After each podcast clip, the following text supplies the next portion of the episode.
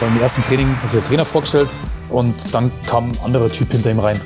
Bisschen geschleckt, ähm, mit, mit Rolex, Goldkettchen, alles was dazugehört.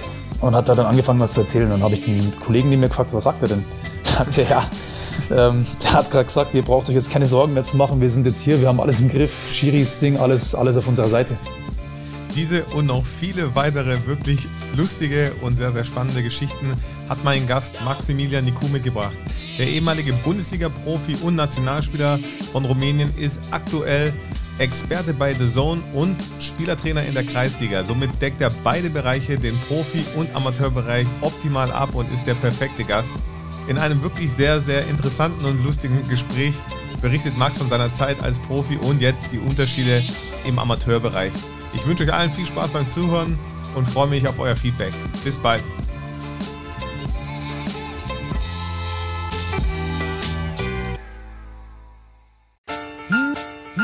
Schnittstellenpass.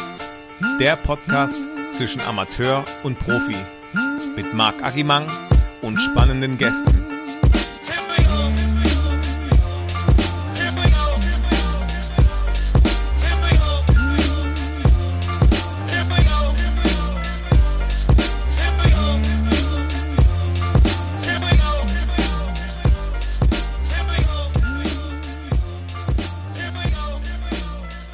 Herzlich willkommen zum Schnittstellenpass. Maximilian Niku, es ist mir eine Riesenehre und auch eine große Freude, dass du heute da bist. Max, wie geht's dir?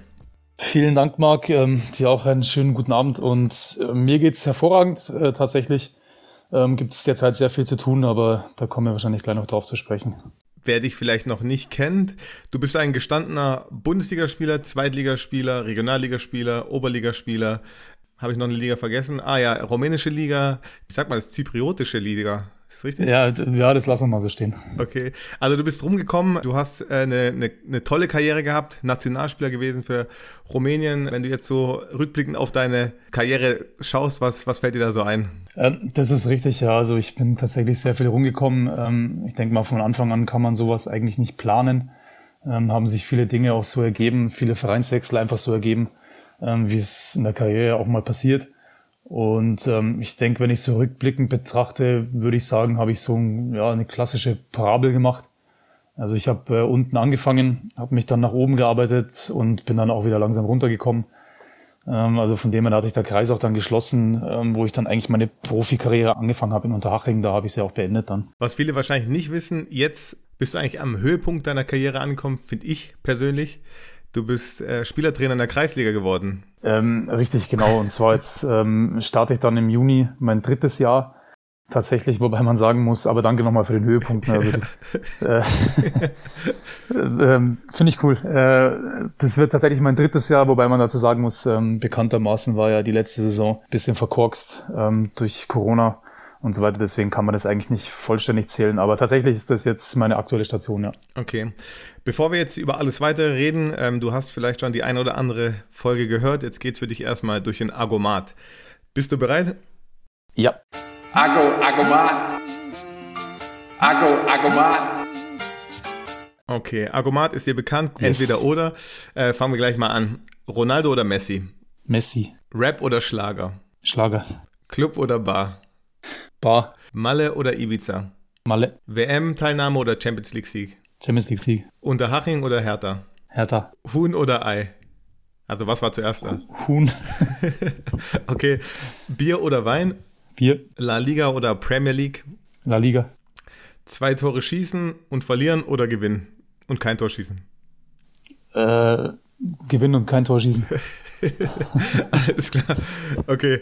Max, erzähl mal, was ist für dich Amateurfußball? Du bist jetzt Spielertrainer äh, in der Kreisliga. Ist wahrscheinlich eine ganz andere Welt, als wo du davor warst. Ja, richtig. Also ähm, das kam ja so ein bisschen zufällig, war jetzt nicht geplant, ähm, dass ich da jetzt angefangen habe vor knapp drei Jahren, ähm, sondern das ist mein Heimatverein, also auch mein, mein Heimatort, wo ich geboren bin und aufgewachsen bin und deswegen war das auch ein bisschen Herzensangelegenheit für mich. Ähm, ist natürlich eine Umstellung gewesen, ganz klar. Also man muss sagen, so von den Bedingungen her war ich sehr positiv überrascht. Also generell Trainingsbetrieb oder Trainingsstätte, Stadion, Umkleiden und so weiter. Ähm, wenn man jetzt Amateur hört, denkt man, das ist auch Amateur, ist es aber tatsächlich nicht. Gibt es natürlich, weiß ich auch jetzt inzwischen in anderen Orten anders. Aber bei uns jetzt in Prien am Chiemsee ist es so, dass wir da sehr gut aufgestellt sind. Ähm, und was man natürlich, ja, womit man sich irgendwann erstmal zurechtfinden muss, wenn man aus dem Profibereich kommt, ist natürlich, ähm, dass es ein Hobby ist, ganz klar. Und äh, das gilt halt dann sowohl für die Präsenz meiner Spieler als auch für das, was sie dann so umsetzen. Okay, wenn du Präsenz sagst, was war so die beste Ausrede fürs Nicht-Erscheinen, die du bis jetzt gehört hast? Fällt dir spontan ja, was ein? Ja, es kam nicht wortwörtlich rüber, aber es war einfach zu heiß. Ne? Und ähm, das Bier mittags schmeckt dann doch besser, als bei 35 Grad gegen die U19 zu spielen. Okay.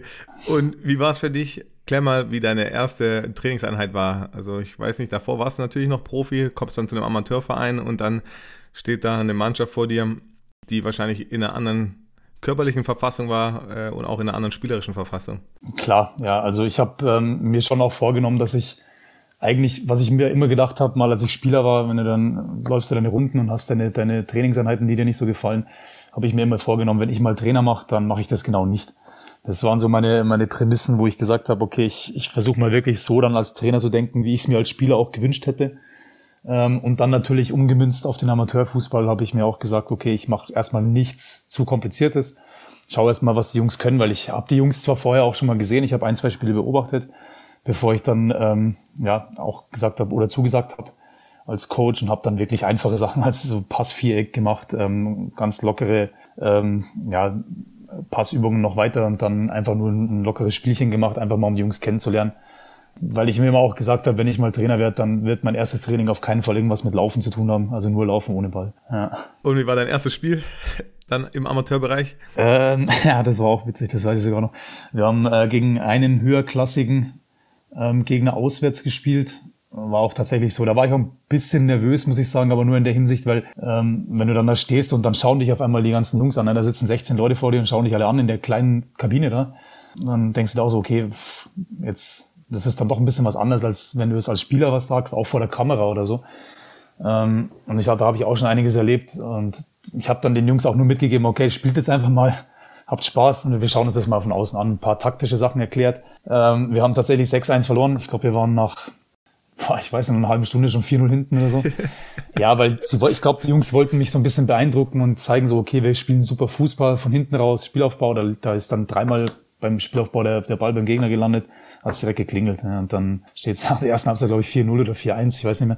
Ja, haben das Spiel irgendwie 6-1 oder 5-1 verloren, ich weiß nicht mehr. Auf jeden Fall ähm, war lustig, ja. Einstieg nach Mars, würde ich sagen. Ja. Vollgas, ja, hat mir richtig Spaß gemacht. Ja. okay, aber es muss jetzt sich irgendwie gebessert haben. Du bist immer noch Trainer. Du hast ja jetzt den Vergleich, du bist ja für mich der perfekte Gast. Du hast beide Bereiche gesehen, den Profibereich, den Amateurbereich. Was würdest du sagen, rückblickend, wer feiert besser? Die Amateure oder die Profis? Ja, das, ich glaube, das kann man ganz gut unterscheiden. Also ich denke, besser und, und härter feiern definitiv die Amateure. Okay. Also da ist wirklich Open End, da gibt's auch keine Limits normalerweise. Ähm, sagen wir mal, ein bisschen anspruchsvoller und luxuriöser, sicherlich die Profis. Ja, in dir im Herzen ist ja, oder hat schon immer ein Amateur geschlummert. Du bist ja ein großer Mallorca-Fan wenn man das so sagen darf. Wie kam es eigentlich dazu? Oder willst du überhaupt was dazu sagen? Ein, ein was Fan? Ein Mallorca-Fan. Ach so, okay. ja, äh, du, ist ja kein Geheimnis. Also ich, ähm, ich glaube, jeder Kicker weiß das so ziemlich, ähm, gerade im Amateurbereich, aber auch im Profibereich, ähm, dass ja diese, diese Abschlussfahrt nach der Saison nach Mallorca, wenn es ein paar Tage ist, ähm, mehr oder weniger fast schon obligatorisch ist. Und äh, ich bin da irgendwann mal reingewachsen. Ich glaube, es war 2004, 2005 beim SVW damals. Da war ich noch ein Küken. Also da haben mich die Jungs tatsächlich mit fast die ganze Mannschaft war da dabei, haben die mich mal mitgenommen. Ja, mir hat's halt sehr gut gefallen. Also man muss dazu sagen, für die, die noch nicht da waren, klar kann man das natürlich auf die Art und Weise feiern, wie man es vielleicht aus dem Film kennt, ähm, mit, mit Sauerkraut-Wettessen und, und äh, riesen Sangria-Eimern und dann wirklich mittags schon ähm, einfach einschlafen. Geht alles, aber man kann es natürlich auch so feiern, ähm, dass es ein bisschen stilvoller ist. Ja, das klingt jetzt immer witzig, aber das geht tatsächlich. Und ähm, ja, ich bin dann das erste Mal dabei gewesen und es hat mir so gut gefallen und dann die nächsten Jahre habe ich das so weitergemacht und war dann tatsächlich auch bei meinen späteren Stationen auch eigentlich immer der, der das Ganze so initiiert hat. Also ich habe die Jungs dann so ein bisschen auf den Weg gebracht, äh, zum Beispiel auch in Haching oder ähm, ich glaube bei 60 damals auch ähm, Freiburg, kann ich mich erinnern, habe ich ein paar Jungs dabei gehabt. Mhm. Ähm, Mich unter anderem irgendwann mal. Äh, genau, du warst ja tatsächlich irgendwann auch dabei im Schlepptau. Ähm, und ich glaube, das war so, ja, hat sich irgendwie so etabliert und ich habe jetzt tatsächlich ähm, 19, 19 Mallorca-Aufenthalte am Stück geschafft. Ähm, das heißt aber auch nicht in den letzten 19 Jahren, sondern ich glaube, es waren wenige, es müssten 15 Jahre gewesen sein. Also ich war tatsächlich in ein paar Jahren auch doppelt und dreifach dort. Ähm, ja, genau. Und jetzt leider Gottes, aufgrund von Corona, habe ich äh, mein 20. Mal jetzt am Stück letztes Jahr nicht schaffen können. Okay. Was ist abgesehen, du hast schon ein bisschen angesprochen, was ist abgesehen von der Bezahlung im Profifußball der größte Unterschied für dich zwischen diesen beiden Bereichen? Ähm, gut. Also ich denke mal sicherlich ähm, das, was man dafür aufopfern muss. Ähm, ich habe mal, ich habe mal tatsächlich einen, ähm, einen ich nenne es mal Mental Mentaltrainer gehabt, ähm, und der hat mir was erklärt und das fand ich, das trifft das eigentlich sehr gut. Also er hat mir auch mal erzählt, das, was du im Profifußball verdienst, was natürlich dann auch in die Millionen geht oder gehen kann, ähm, ist eine Art Schmerzensgeld. Und zwar ein Schmerzensgeld dafür, dass du halt nicht dieses Leben lebst, was man jetzt, sage ich mal, ein ja, Normalsterblicher, nenne ich jetzt mal, äh, leben würde. Ja, mhm. das ist zum Beispiel, das ist, glaube ich, der größte Unterschied, ist einfach dieser Aufwand und diese Opferbereitschaft, die du bringen musst äh, für den Profifußball, wenn du wirklich weit kommen willst. Klar wird das irgendwie honoriert, habe ich jetzt auch gerade gesagt, das ist das gerade der größte Unterschied, was du gesagt hast, wenn man das nicht nimmt. Aber das ist das, was du am Ende eigentlich, wofür du es eigentlich machst, plus für die Erfolge. Ähm, bestes Beispiel war, kann ich da auch, muss ich jetzt Malle nennen, aber ist so. Ähm, als ich jetzt noch relativ unbekannt war, ähm, hast du da gefeiert, dann bist du da auch im Bierkönig, stehst auf dem Tisch oben, alles gut. Und als ich dann bei Hertha gespielt habe, nach meinem ersten Jahr in Berlin, ähm, sind wir da auch hingeflogen. Ähm, tatsächlich auch ja, wahrscheinlich zu einer ungünstigeren Zeit, weil da doch auch sehr viele Amateurmannschaften waren. Mhm. Und dann stand ich halt so auch mal auf dem Tisch oben und dann kamen halt irgendwie drei Eiswürfel geflogen, einer hat mich voll am Kopf erwischt. Dann habe ich mich umgedreht und habe halt geschaut und dann standen hinten irgendwelche Jungs mit dem Bayern-Trikot und haben so ja, Finger halt gezeigt. Ne? Mhm. Ähm, und da habe ich halt auch gemerkt, okay, jetzt kannst du das, kannst dich jetzt nicht mehr so einfach bewegen, ohne dass jetzt die Leute sagen, ja, der, wer ist denn das? Ähm, ist dann auch tatsächlich so gewesen und deswegen glaube ich, ist so diese Opferbereitschaft, die du bringen musst, ähm, keine, keine Wochenenden irgendwie dauernd zu feiern, ähm, Urlaub nur wirklich dann, wenn du irgendwo hinfliegst oder hinfliegen kannst, wenn wirklich Urlaub ist. Ähm, zum Beispiel auch gibt's ja, wird ja auch oft in den Verträgen verankert, wenn du in Winterurlaub fährst, dass du kein, kein Skifahren sollst, ne? wegen Verletzungsgefahr und so mhm. weiter. Also solche Sachen ähm, musst du einfach bereit sein, dann auch zu opfern. Genauso wie ja, die Reisebereitschaft und, und, und. Also ich denke, das ist dann der größte Unterschied. Das ist, wird ein Amateurfußballer, sage ich mal, wird da jetzt wahrscheinlich ungern drauf verzichten wollen. Mhm. Okay. Wann hast du gemerkt, dass es bei dir zum Profi reichen könnte? Ähm, ja, schwierig. Also reichen könnte, wusste ich jetzt nie. Ähm, ich habe aber gemerkt tatsächlich, als ich mein Abitur gemacht habe, 2002, haben sich ja, weißt du auch, beschäftigen sich die Leute damit, wie geht's bei dir weiter, was machst du, gehst du studieren, gehst du erstmal ein Jahr in Urlaub oder auf Reisen oder was oder oder eine Ausbildung machen. Und ich habe damals, als ich angefangen habe, dann auch vorm Abi mir so Gedanken zu machen, war bei mir immer so Gedanke, ich will eigentlich nur Fußball spielen. Mhm. Also ich hatte nie irgendwie so einen Plan dafür, was kann ich denn jetzt studieren oder was gefällt mir denn so gut oder worauf habe ich wirklich Lust. Und deswegen habe ich dann irgendwie gedacht, okay, ich habe so diesen Fokus auf den Fußball gehabt und ich glaube, dadurch habe ich das auch so ein bisschen in diese Bahn gelenkt, dass ich halt eigentlich auch diesen Weg wollte. Ähm, klar gehört dann immer ein bisschen Glück dazu und ein bisschen eine Fügung, dass du auch zur richtigen Zeit am richtigen Ort bist. Ähm, und so hat sich das dann auch irgendwie glücklicherweise für mich ergeben. Okay, es war ja jetzt keine gewöhnliche Karriere, wie wir auch schon besprochen haben. Du warst bei vielen richtig guten Vereinen und auch bei vielen exotisch spannenden Vereinen, wenn man es so nennen darf. Ähm, wie kam da ein zum anderen? Also jetzt vielleicht mal deine erfolgreichste Zeit, wo würdest du die nennen oder welcher Verein war vielleicht für dich die erfolgreichste Zeit? Ja, also ich glaube, jeder Verein, wo ich so, wo ich ja, erfolgreicher war als, als woanders, ähm, hat so ein bisschen seine eigene Geschichte. Ähm, das hat auch angefangen beim SV Wien damals in der damaligen Regionalliga Süd, das war damals die dritte Liga, mhm. ähm, bin ich ja Torschützenkönig geworden, als Mittelfeldspieler damals sogar. Also das war ja auch so eine Erfolgsgeschichte. Ähm, muss jetzt mal, muss man nicht sagen, dass es jetzt die erfolgreichste aller Zeiten war, aber für mich persönlich schon. Mhm.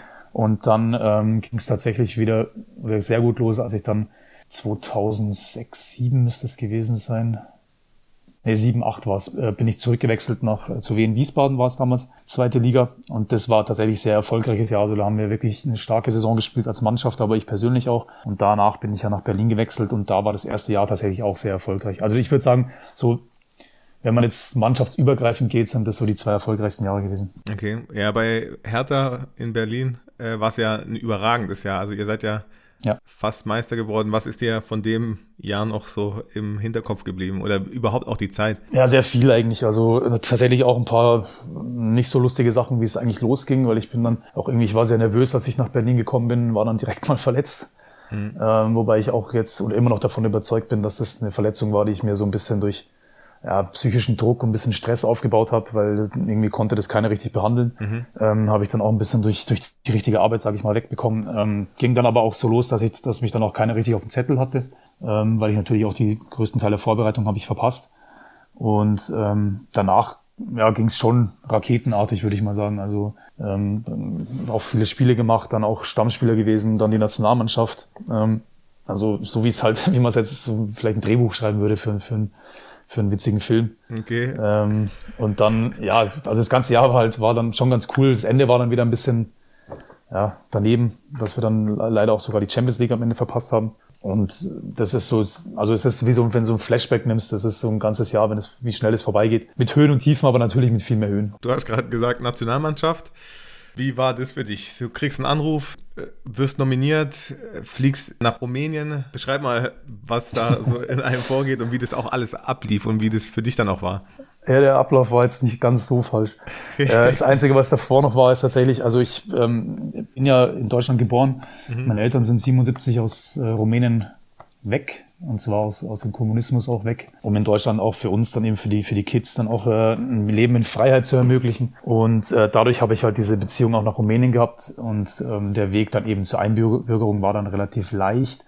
Ähm, es war ja so, dass ich zu der Zeit in, ha in äh, Haching, sage ich schon, schön wär's, ähm, bei Hertha ähm, hatte ich ein bisschen Aufmerksamkeit erregt, ähm, auch tatsächlich, also so wurde es mir erzählt, so habe ich es in den Medien auch gelesen, aber man liest leider viel in den Medien, was nicht so richtig ist, ähm, dass auch die deutsche Nationalmannschaft mich so ein bisschen auf dem Zettel hatte und zu der Zeit kam dann äh, auch die rumänische oder der rumänische Fußballverband auf mich zu und hat dann gesagt, aber hast du nicht lieber Lust für uns zu spielen? Mhm. Und dann war es für mich so eine Entscheidung, okay, machst du jetzt hier auf ähm, Olympiateilnehmer bei Deutschland, wenn du Glück hast, ähm, und, und machst vielleicht ein Spiel oder zwei oder was weiß ich und dann verschwindest du. Oder lieber nach Rumänien, wo du ähm, definitiv jetzt einfach von Anfang an dabei bist ähm, und dann war das für mich wirklich auch wie, so ähnlich wie mit der Geschichte mit, mit Prinam Chiemsee eine Herzensangelegenheit, dass ich auch gesagt habe, ich möchte, irgendwie wäre es cool, meinen Eltern was zurückzugeben, was man jetzt so mit Geld wahrscheinlich, ja, kann man sich auch mit Geld kaufen, aber in dem Fall jetzt nicht.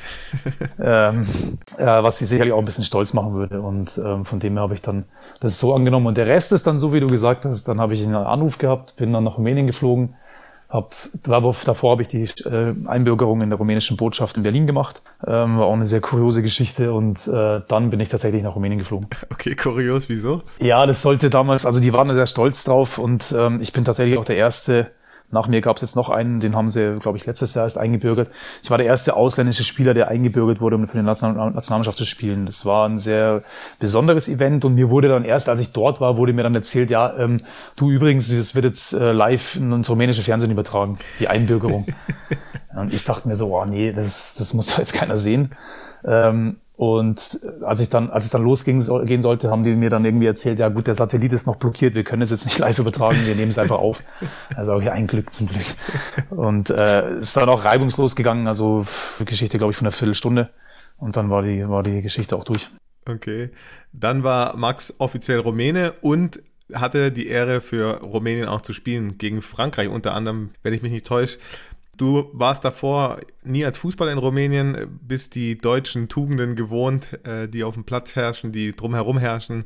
Wie war es äh, für dich, dann äh, in Rumänien Fußball zu spielen? Ja, also ähm, eine Sache muss ich, muss ich klarstellen, weil es, damit hatte ich auch schon Stress bei meiner, bei meiner, bei der Verlängerung meines Personalausweises. Und beim, von meinem Reisepass, ich bin tatsächlich, ich habe die deutsche Staatsangehörigkeit und die rumänische. Okay. Äh, deswegen, weil ich wurde danach, tatsächlich, wie du auch gesagt hast, jetzt, ich wurde dann immer als der Rumäne betitelt, was so aber nicht stimmt. Ähm, ist aber trotzdem witzig, weil ich hatte dann tatsächlich auch mit der Dame im, äh, ja, im Bürgerbüro auch ähm, eine sehr, sehr lustige Zeit, weil die mir das nicht glauben wollte, dass man zwei Staatsbürgerschaften besitzen kann. Okay. Ähm, ist aber eine andere Geschichte. Also ja, Rumänien Fußball spielen ähm, war ja, also du meinst ja Nationalmannschaft jetzt, oder? Genau, ja. Okay, ja, ähm, war natürlich schon was ganz Großes. Ja. Also klar ist es jetzt in Anführungsstrichen nur Rumänien, kann man jetzt mit Deutschland nicht vergleichen. Trotzdem spielst du halt für ein Land und da ist der Fokus halt von der ganzen Nation auf dich. Ähm, jetzt nicht nur von einem, von einer Stadt oder von den, von den Mitgliedern oder von den Fans, sondern wirklich vom ganzen Land. Und ähm, musste ich mich erstmal dran gewöhnen. Also da, da legen sie dir dann in, im Trainingslager, in, dem, äh, in der Unterkunft, hatte ich dann auch ein Einzelzimmer und dann bin ich irgendwann in der Früh aufgestanden, dann klopft jemand an meine Tür. Und das war natürlich, muss man sich so vorstellen, das war 2009, glaube ich, ähm, bevor jetzt alles digital war und so weiter, also wirklich alles komplett digital war. Und dann lag vor meiner Tür ungefähr so ein, so ein keine Ahnung, ein Handbreit Stapel mit Zeitungen.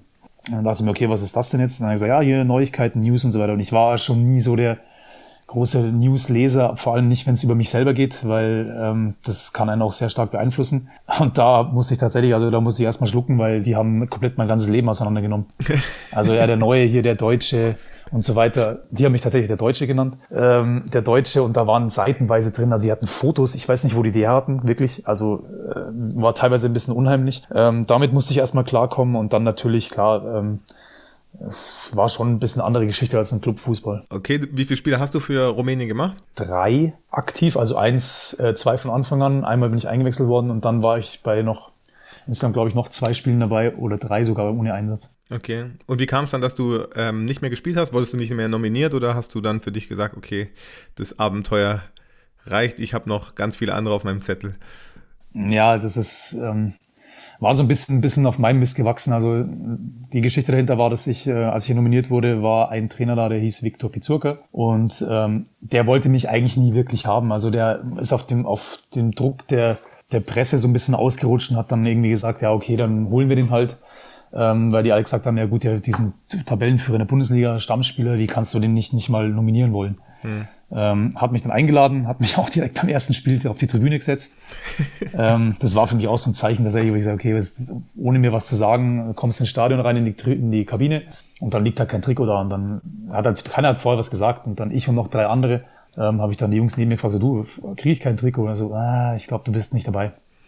Okay, alles klar. Habe ich den Präsidenten von Rumänien noch kennengelernt auf der Tribüne und so. Das war auch eine witzige Geschichte, aber trotzdem ist das irgendwo, denkst du dir auch, okay, ich nehme das alles auf mich doch nicht, um jetzt hier auf die Tribüne zu setzen. Und der ist dann tatsächlich beim nächsten Spiel, haben wir dann in Österreich gespielt. Das war mein, mein erster Einsatz, da habe ich nur sieben Minuten spielen dürfen. Das ist auch eine witzige Geschichte.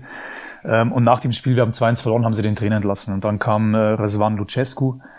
Und mit dem hatte ich eigentlich ein sehr gutes Verhältnis auch. Ähm, und nach den Einsätzen, die ich hatte und nach den Spielen, die wir hatten, bin ich dann nach Hause geflogen. Dann war Weihnachten. Und ich hatte aber tatsächlich immer so ein bisschen Probleme, weil ich habe mich da nicht wirklich wohlgefühlt. Also ich hatte immer so ein bisschen Schwierigkeiten, mich da anzupassen. Ähm, ich spreche die Sprache auch gut. Aber wenn du dann natürlich vor einer Kamera stehst ähm, und die Journalistin, die halbnackte Journalistin dir in, in einer Schnelligkeit irgendwelche Fragen stellt, wo ich dann erstmal kurz orientieren muss, okay, was hat sie jetzt nochmal gesagt? Äh, und dann schaust du noch woanders hin und keine Ahnung. Und dann dachte ich mir irgendwann, okay, ähm, also 100% wohlgefühlt habe ich mich nicht. Und dann habe ich, äh, hat er mich tatsächlich angerufen, als wir Weihnachten auch zu Hause waren in München. Ähm, ich bin dann erstmal nicht ans Telefon gegangen, weil ich tatsächlich auch beschäftigt war und habe dann auch nicht mehr zurückgerufen. Und so ist das Ganze im Sand verlaufen. Und das, ich habe mich auch später bei ihm dafür entschuldigt und gesagt, das war keine Art und Weise. Also ich hätte auf jeden Fall wenigstens mit ihm sprechen können, weil ich hatte zu ihm auch immer ein gutes Verhältnis. Aber es war dann so, dass er war dann auch nicht mehr allzu lange da, ähm, so wie es in Rumänien eigentlich typisch ist bei Nationaltrainern. Also die sind auch, die werden ausgewechselt relativ schnell und ähm, ja, das hat sich damit auch erledigt. Die Folge hat jetzt schon ihren Titel bekommen, der verpasste Anruf. Ähm, ja. Okay, dann ging es für dich weiter. Du hast ja auch in Rumänien im Verein gespielt, also in einem, bei einem rumänischen Verein, bei Cluj, wenn ich mich nicht täusche. Genau. Wie war da die Zeit für dich? Ähm, also Cluj hat ja zwei Vereine, das haben auch viele verwechselt. Es gibt ja CFR Cluj, das bekanntere international, die haben ja auch Champions League gespielt.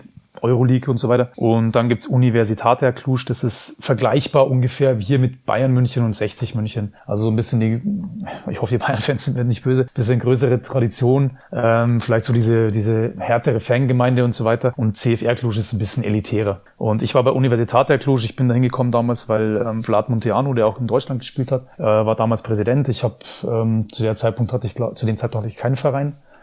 Und er hat mich dann angerufen und gefragt, Max, wir, wir zur Winterpause war das, ähm, wir haben Probleme hier und so hast du nicht, hast du nicht Lust, kannst du Max uns nicht helfen? Ich habe dann auch gehadert, habe dann gesagt, oh, wieder, okay, nach Rumänien nochmal, das Ganze irgendwie so, okay, im Club diesmal, aber und er hat mir dann aber auch versprochen, hat mir auch sehr viel geholfen, dass es, ich verspreche dir, das ist eine, eine außergewöhnliche Stadt, das sind außergewöhnliche Fans, super Stadion, alles gut. Habe mich dann vorweg ein bisschen informiert ähm, und habe dann auch gesagt, okay, komm, ich, ich mache das jetzt einfach mal für, für ein halbes Jahr bis zur Sommerpause und ähm, war dann auch rückblickend, ich sag's mal so, wenn man das Ganze betrachtet, war es mega geil, wirklich. Mhm.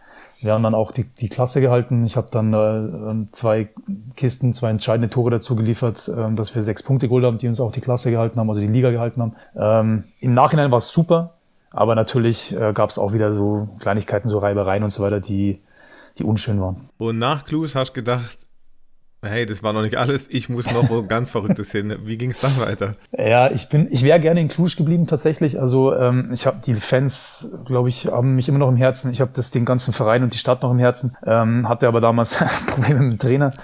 Der ähm, ja, der, der wollte mich tatsächlich damals nicht wirklich haben. Also er hat sich so ein bisschen, der hat die Verstärkung angenommen. Ich bin mit noch einem Österreicher damals dahin gewechselt ähm, und wir haben auch sehr maßgeblich dazu beigetragen, eben, dass wir in der Liga geblieben sind. Nur danach haben sie sich zusammengesetzt und der hat dann auch gesagt, nee, er will nicht, dass ich bleibe. Und ich habe dann aber auch gesagt, wenn der Coach bleibt, bleibe ich auch nicht, weil das hat ja keinen, keinen Sinn. Ist jetzt eine andere Geschichte, die werde ich mal in meinem, in meinem Buch vielleicht mal deutlicher drauf eingehen. Ja, wir hatten da drüber gesprochen. Also du könntest auf jeden äh, Fall äh, ein Buch schreiben.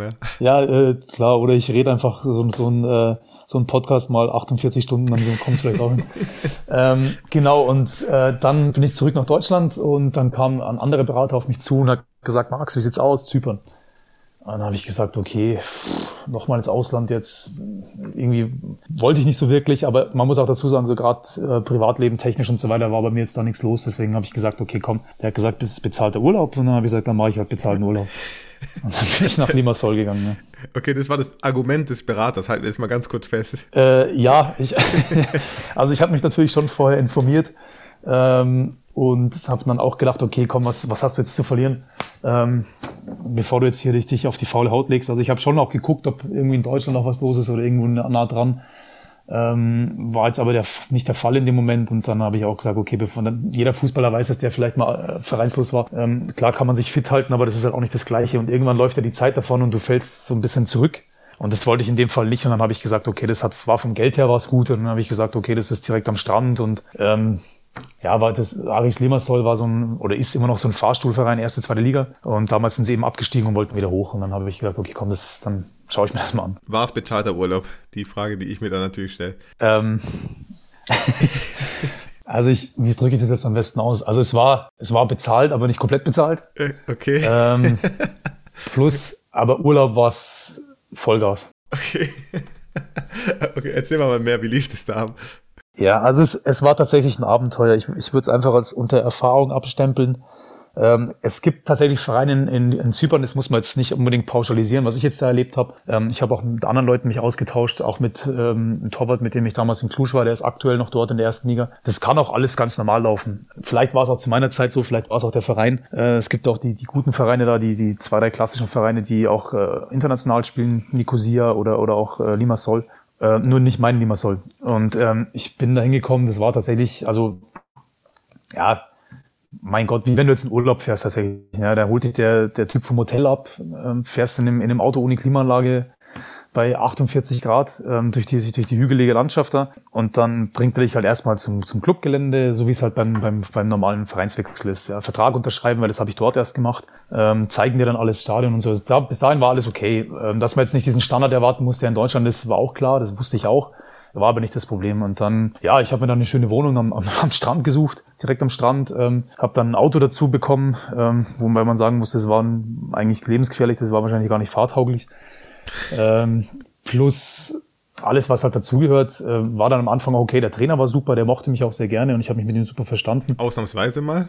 Äh, ja, tatsächlich. Aber der wurde tatsächlich, lachst jetzt, der wurde tatsächlich ein paar Wochen später wieder entlassen und dann kam wieder so eine, so eine Gurke. Ähm, das ist aber auch wieder die, die Geschichte am Ende dann. Auf jeden Fall war es eigentlich okay. Also ähm, man muss sich halt umgewöhnen. Jeder, der schon mal auf Zypern war, auch in der Sommerzeit dann eben, der weiß, wie, wie brutal heiß das werden kann. Also wir haben dann in der Vorbereitung 6.30 Uhr trainiert, bis die Sonne aufgegangen ist, richtig. Ähm, eineinhalb Stunden, weil danach war es einfach brütend heiß.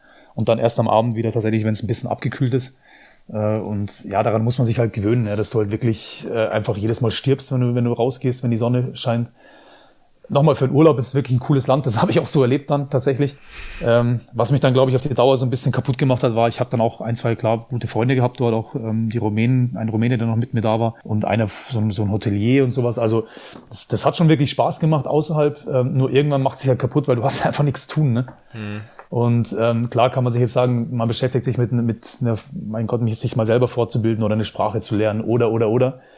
Ja, aber jetzt, wenn du jetzt um 8 Uhr oder um 9 Uhr vom Training zu Hause bist, es hat 28, 29 Grad und du hast den ganzen Tag nichts mehr. Dann möchte ich mal den sehen, der, der sich jetzt jeden Tag da bei der Klimaanlage äh, in, in, in sein eigenes in die Wohnung reinsetzt und nichts macht. Ja, dann haben wir halt einen Strand gechillt mit ein paar Bierchen und mein Gott, Mädels kennengelernt, alles, was dazugehört hat. Ne?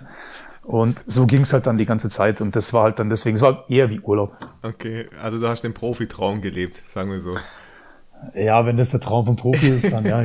ich glaube, weiter, viele stellen aber weiter kommst ja, du damit halt nicht. Ja, viele stellen sich das ja wahrscheinlich so vor, also dass es dann so abläuft, immer. Ja, das ist es eben nicht. Also das, wenn du wirklich weiterkommen willst, dann lebst du so nicht. Also ja. das ist ja, das machst du dann im Urlaub oder nach der Karriere. Okay. Ja, wie war die Zeit sonst so? Wie muss man sich das vorstellen? Wie war das Niveau? Ähm, du hast gemeint, es gab äh, dann einen Trainerwechsel. Wie lange warst du insgesamt da eigentlich? ich glaube, das weiß, das ist jetzt so die Frage nicht gestellt. ähm, ja, tatsächlich war ich knappe drei Monate dort. Also das, ich versuche mich, ich versuche mir mal kurz zu fassen, zu abwechseln. Äh, das, das Niveau war, ja, muss man sich jetzt vorstellen. Ich würde mal sagen, das ist ein bisschen Holzhacker, die zweite Liga. Gab schon auch gute Fußballer, aber auch welche, also da habe ich Fouls gesehen, um Gottes Willen, also die sehe ich bei uns in der Kreisliga nicht. ähm, aber ansonsten muss man sagen, wir hatten ein gutes Niveau in der Mannschaft. Wir hatten auch eine gute Mannschaft. Das war so ein Teil auch Erstligaspieler dabei. War aber ansonsten jetzt, also wir, wir sind, ich glaube, die Jungs sind dann am Ende auch, als ich weg war, sind auch, glaube ich, weiß ich gar nicht, ob die aufgestiegen sind oder nicht. Ähm, sehr kämpferisch. Ähm, also alles, alles sehr umkämpft äh, in solchen Spielen, gerade in der zweiten Liga. Ähm, und du hast halt auch, die Plätze sind nicht optimal. Also das tatsächlich auch, hat mich so ein bisschen an Rumänien erinnert, nur mit, mit trockenem Gras dass die, die Plätze jetzt nicht optimal waren, auch die ganzen Bedingungen, auch die Kabinen und so. Also war teilweise schon erschreckend, muss ich sagen. Also das, mhm. deswegen habe ich gesagt vorhin, wenn du in der, in der Kreisliga in, bei uns in Brien, ähm, das wissen die Jungs bei uns leider nicht mal zu schätzen, was sie da eigentlich haben. Mhm. Ähm, warmes Wasser und so weiter. Auf jeden Fall ähm, haben sie den Trainer entlassen, dann kam der neue Trainer, der hat kein Wort Englisch gesprochen. Äh, hat immer so einen grimmigen Blick gehabt. Ich weiß nicht, wo, wo sie den aufgegabelt haben. Und mit dem zusammen kam dann noch ja so eine Clique. Ähm, ich, mir wurde das dann auch immer erklärt von den Jungs äh, in, in, der Mannschaft, die dann ein bisschen Englisch gesprochen haben. Ähm, der stand auf jeden Fall, kam auf jeden beim ersten Training, hat sich der Trainer vorgestellt und dann kam ein anderer Typ hinter ihm rein. Bisschen geschleckt, ähm, mit, mit Rolex, Goldkettchen, alles was dazugehört. Und hat da dann angefangen, was zu erzählen. Dann habe ich den Kollegen neben mir gefragt, was sagt er denn? Sagte er, ja, ähm, der hat gerade gesagt, ihr braucht euch jetzt keine Sorgen mehr zu machen, wir sind jetzt hier, wir haben alles im Griff, Schiris Ding, alles, alles auf unserer Seite. habe ich den angeschaut und gesagt, das, hat, das ist doch nicht dein Ernst jetzt, oder? Ja, ja, doch, das hat er gesagt. Ähm, hat sich dann rausgestellt, so wie ich das rausgefunden habe, dass die so ein, so ein bisschen so eine ja, eine Mafia-Familie, möchte ich es jetzt mal nennen, also so eine ziemlich einflussreiche Familie da auf Zypern waren. Ähm, der Typ hat das auch so gelebt, das Leben, also jeden Tag anderes Auto, aber ich rede jetzt nicht von jeden Tag irgendwie so einen, einen anderen Clio oder einen Panda oder sonst irgendwas, sondern wirklich also, oberste Schublade. Da habe ich dann auch gemerkt, okay, da steckt wirklich was dahinter. Ähm, aber tatsächlich gesehen hat man es jetzt nicht so auf dem Platz oder so. Also ich glaube, da war jetzt so, in dem Bereich waren da vielleicht ein paar Schiris und so doch noch ein bisschen äh, un unbestechlich. Ja, und dann Ende der Story war, dass ich ähm, der Trainer mochte mich dann tatsächlich auch nicht. ja, ich mache, ich habe mir schon mal Gedanken gemacht, woran das liegen kann. Äh, der hat mir das auch ein bisschen an mir ausgelassen. Ich glaube, der, der wollte nicht diesen, diesen Star-Status, weil ich war ja dann doch für die Liga und für das Ding war ich dann in Anführungsstrichen, ich mache jetzt extra Anführungsstrichen Star. Ähm, das hat ihm nicht so gefallen, wobei ich, wenn jeder, der mich kennt, der weiß, dass ich das eigentlich nicht auslebe. Also ich, ich zeige das ja eigentlich so auch nicht. Und ähm, wir haben dann ein Heimspiel gehabt und der hat mich nach 20 Minuten, obwohl wir einzeln vorne waren, ich habe Vorlage gemacht, hat mich nach 20 Minuten ausgewechselt.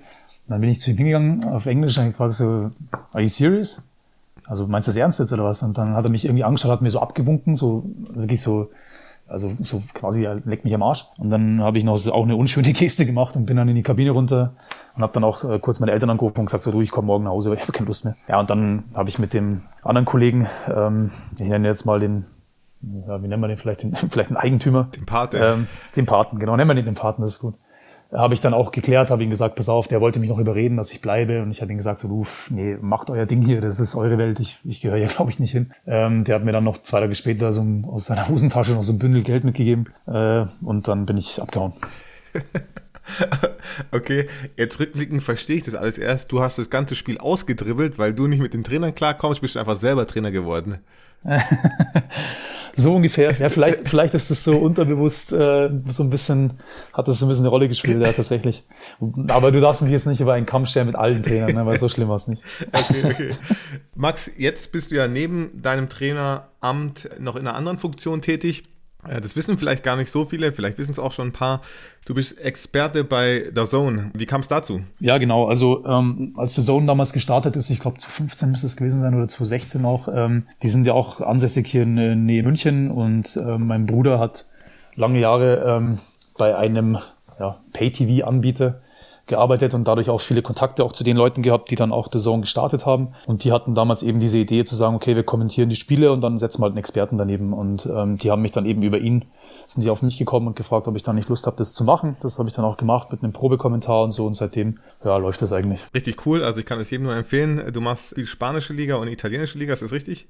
Genau, ja, hauptsächlich. Und Länderspiele noch und ab und zu Euroleague, Champions League mal. Und jetzt kannst du mal vielleicht erzählen, ich als Laie und ich glaube, da geht es vielen anderen so. Man denkt ja natürlich immer, man kann äh, selber auch Moderator sein. Da setzt man sich einfach hin und ähm, erzählt, was passiert. Wie, wie ist es? Also wie bereitet man sich auf ein Spiel vor? Du, ähm, also für mich war es auch das erste Mal auch sehr ungewöhnlich, weil es ist ja auch nicht so, als würde es so ein Interview geben oder wie ich jetzt rede, sondern ähm, das ist ja dann im Endeffekt eine Live-Übertragung. Und äh, ich habe dann auch eine Schulung gehabt tatsächlich mit anderen Kollegen noch, dass uns auch ein bisschen beigebracht wurde anhand des Beispiels ähm, deines eigenen Spiels, was du kommentiert hast ähm, auf was man ein bisschen achten muss. Ja, ich habe dann auch irgendwann gemerkt, so okay, ich mache, manchmal weiß man es gar nicht, da startest du jeden Satz mit dem gleichen Wort. Ja, mache ich auch, ist mir auch schon aufgefallen. Ja. Genau, und ähm, das sind so Sachen, die werden dir dann irgendwo ein bisschen erklärt und gesagt. Natürlich bleibt nicht alles hängen, aber das ist zu, so viel zu eigentlich zu, ja, zur Schulung, beziehungsweise wie, wie, wie das dann eigentlich über die Bühne läuft. Das ist natürlich dann auch irgendwann Routine, ja. Das denke ich mal, weil kann auch jeder Kommentator auch bestätigen, dass du dann irgendwann, okay, jetzt weiß ich schon, wie das läuft oder jetzt weiß ich, was ich da sagen kann oder wie das läuft oder und so weiter und so fort. Ähm, vorbereitungstechnisch ist tatsächlich so, dass klar hat man jetzt die großen Vereine immer irgendwie auf dem Schirm,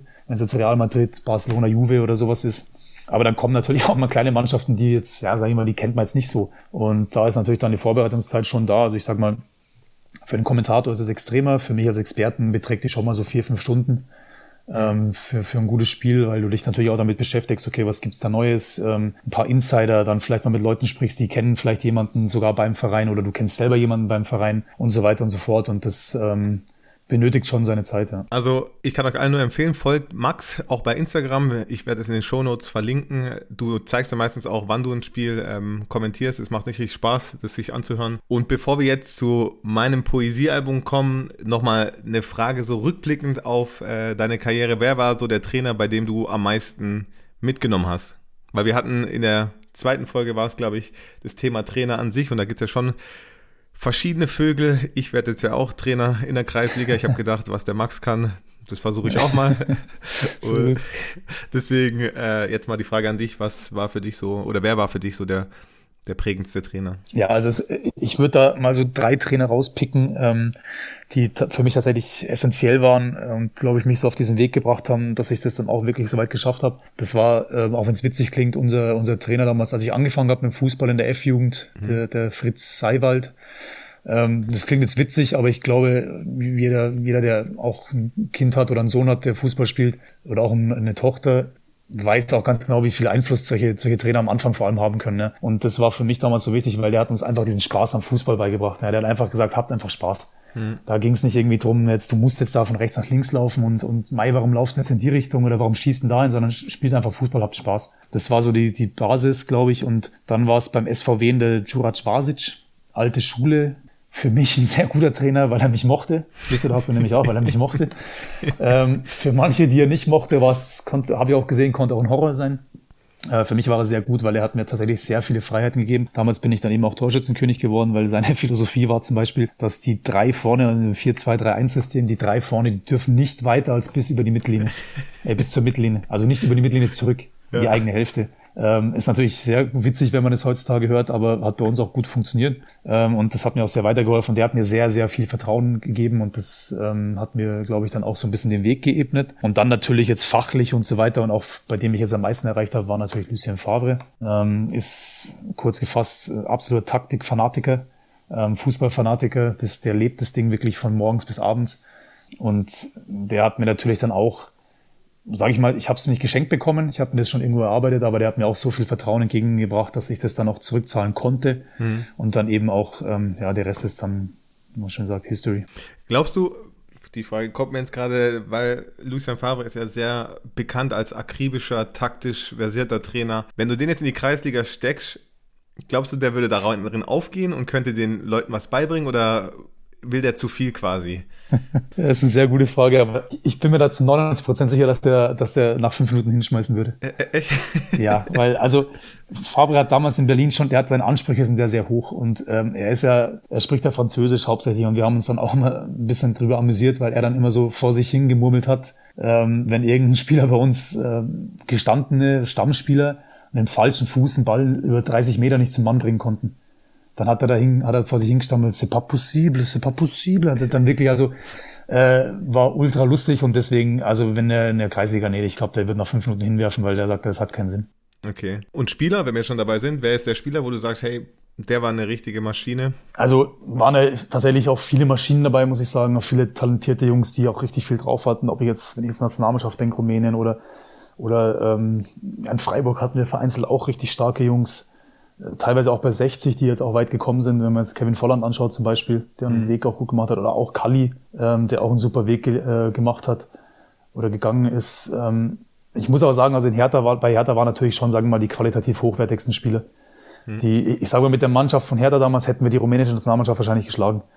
Ähm, deswegen würde ich die noch ein bisschen drüber stellen und allen voran, ob das jetzt ein, ein Joe Simonic, ich habe nachher nie wieder einen Innenverteidiger so spielen sehen. Also da hätte ich wirklich, da wollte ich wirklich daneben stehen und als Spieler selber und applaudieren bei den Sachen, die er da gemacht hat, weil das einfach zum Zungenschnalzen war. Ähm, auch ein Arne Friedrich, der natürlich als gestandener Nationalspieler und so auch viel bewegt hat und, und echt gut war. Ähm, für mich auch Raphael, fällt mir jetzt auch noch ein. Also die Mannschaft war einfach stark. Aber da war einer dabei, wirklich da, wo ich mir denke, okay, wenn ich jetzt so ein Verhältnis setze, was der eigentlich außenrum gemacht hat und was er dann aber auf dem Platz gemacht hat, dann kann ich nur andere Voronin nennen. Okay. Was, ja. was, was meinst du damit? Ja, ist, also man weiß auch, wenn ich jetzt zum Beispiel Arne nehme, Arne ähm, als Vergleich, der war ein vorbildlicher Fußballer oder Fußballprofi, er hat dann immer ähm, genug Wasser getrunken und äh, sich genug schla rechtzeitig schlafen gehen und sich gut ernähren und so weiter und so fort. Und andere, sage ich jetzt mal, wenn man jetzt mal sich so das Gegenteil davon vorstellt, ähm, mit offenen Schuhen beim Training und, und oh, zu kalt, keine Lust äh, und weiß ich nicht, und dann aber sieht, was der auf den Platz gebracht hat, dann ist das, muss ich wirklich, ziehe ich meinen Hut vor dem, weil ähm, der war halt einfach auch unsere Lebensversicherung. Also der war so das, das Ende der Kette bei uns in der Mannschaft, der das Ding immer umgesetzt hat. Äh, erinnere ich mich zum Beispiel jetzt, weiß nicht wie viele Punkte und Siege der uns auch geholt hat. Wir haben in Leverkusen gespielt. Eins, ne, 17 zu 1 Torschuss für Leverkusen. Und wir haben 1-0 gewonnen. ähm, und okay, da war Dropny auch tatsächlich in der Form seines Lebens, aber dann hat André vorne, glaube ich, den hast du einfach mal eine losgeschickt und der macht da mit dem einen Torschuss das 1-0. Ähm, und solche Spiele haben wir en masse erlebt und äh, deswegen war der für mich so der, der am prägnantesten in Erinnerung geblieben ist, von, sagen wir mal so, vom Verhältnis, mhm. von dem, was er, was er eigentlich für den Fußball getan hat und wie er das aber auch umgesetzt hat. Okay, krass. Dann würde ich jetzt noch mit dir äh, oder dich bitten, meine Poesiealbum-Fragen zu beantworten. Oh, okay. Okay. Und was kommt jetzt? Na, Agis Poesiealbum. Bist du bereit? Ich weiß zwar nicht, um was es geht, aber. Agis Poesiealbum, jetzt kommen die Fragen und ich bin auf deine Antwort gespannt. Okay. Was ist dein Lieblingstier? Ein Panda-Bär. Was sind deine größten Laster? Ähm, dass ich mich im Straßenverkehr zu schnell aufreg. okay. Was ist dein Agi-Moment? Mein Agi-Moment? Ja. Äh, ich glaube, denn mein Agi-Moment ist der, wenn ich dich, äh, wie ich mich erinnere, wie du in, äh, Mallorca in einem, in einem irgendwo gefundenen Schlauchboot da auf, auf, auf See treibst. okay, das wollen wir jetzt nicht weiter ausdiskutieren. ähm, nenne eine Person, die du außerhalb des Fußballs bewunderst.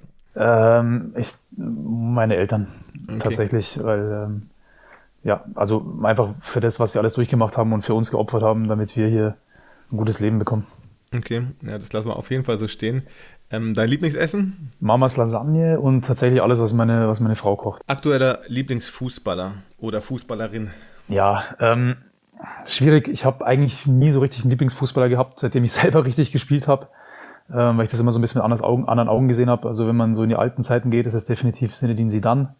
Wenn du aber aktuell sagst, schaue ich wahrscheinlich am liebsten Messi zu, wenn er Bock hat. Okay, ja, du siehst ihn ja auch oft. Ähm, das macht ja, vielleicht dann deswegen sage ich, deswegen sage ich, wenn er Bock hat. ja, ja. Muss ich auch sagen, ich war ja immer pro Ronaldo wenn ich das jetzt mal laut sagen darf, aber ich habe mir da mal echt wirklich mal ganze Spiele angeguckt äh, von Barcelona, was dann, wenn man das dann nochmal sieht, ah, dann wird's, doch nochmal schwierig. Aber das ist ein anderes Thema. Ich glaube, da ja. könnten wir auch äh, jahrelang diskutieren. Max, vielen Dank, dass du heute da warst. Ich würde mich freuen, wenn wir uns bald mal wieder unterhalten oder du mal dabei bist ähm, als Profi und deine Sicht auf die Dinge zu der ganzen Sache gibst. Und ansonsten Freundschaftsspiel mit unseren beiden Vereinen machen wir dann auch mal aus. Das müssen wir auf jeden Fall machen. Also das habe ich auf jeden Fall auch schon in, mein, äh, in meinem Buch drin stehen. Also in meinem, nicht in meinem richtigen Buch, sondern in meinem äh, Planner. Und äh, ja, ich danke auch. Also es hat mir sehr viel Spaß gemacht. Ähm, wie gesagt, das war auch nur ein kleiner Ausschnitt. Deswegen äh, würde es mir, Spaß machen, tatsächlich auch mal auch mit anderen Leuten gern drüber zu reden. Auf jeden Fall, das kriegen wir bestimmt hin. Und was mir gerade einfällt, Lucien Favre ist ja auch frei. Vielleicht können wir den dann auch zum Freundschaftsspiel einladen und der kann uns ein bisschen unterstützen. Sehr gerne, wir versuchen es. Alles klar. Max, mach's gut. Marc, Dankeschön. Jo, bis dann.